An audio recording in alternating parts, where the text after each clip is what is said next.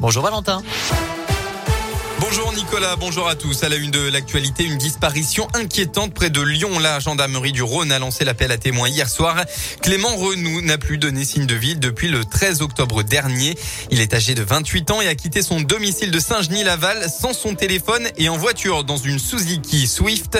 Si vous avez la moindre information, n'hésitez pas à contacter la gendarmerie de Saint-Genis-Laval au 04 78 56 03 00.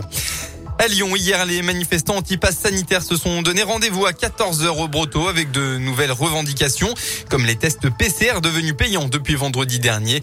Selon la préfecture, ils étaient environ 400 à défiler jusqu'à la place du maréchal Lyotet. Des gilets jaunes ont eu tenté un retour sur les ronds-points dans divers endroits en France pour protester contre la hausse des prix de l'énergie et la baisse du pouvoir d'achat, mais sont demeurés très peu nombreux.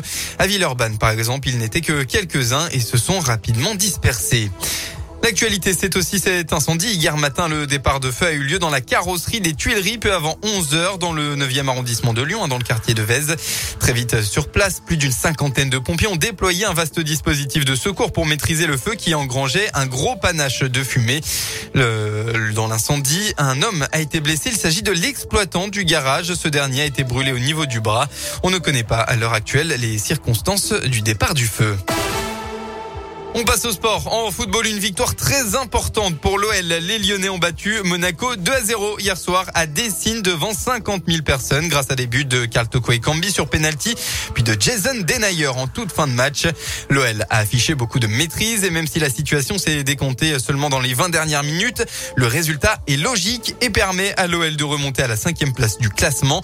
En attendant les matchs d'aujourd'hui, évidemment, l'attaquant Carl Toko Cambi est ravi c'est clair, parce qu'on reste sur des prestations, à mon point de vue, qui étaient bonnes, mais qui n'étaient pas abouties car on n'a pas eu les résultats euh, qu'on voulait.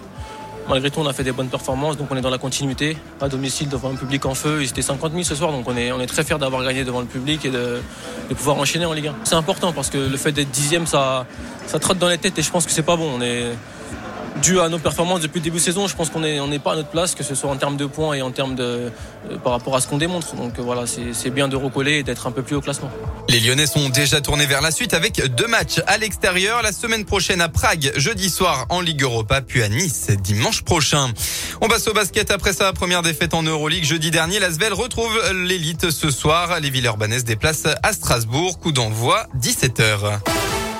La météo de votre dimanche, attention encore de la brume matinale bien présente dans le Rhône et devrait vite se dégager pour laisser place une nouvelle fois à un très beau temps ensoleillé. Côté température, peu de changements par rapport à hier. Vous aurez au maximum de la journée entre 13 et 16 degrés.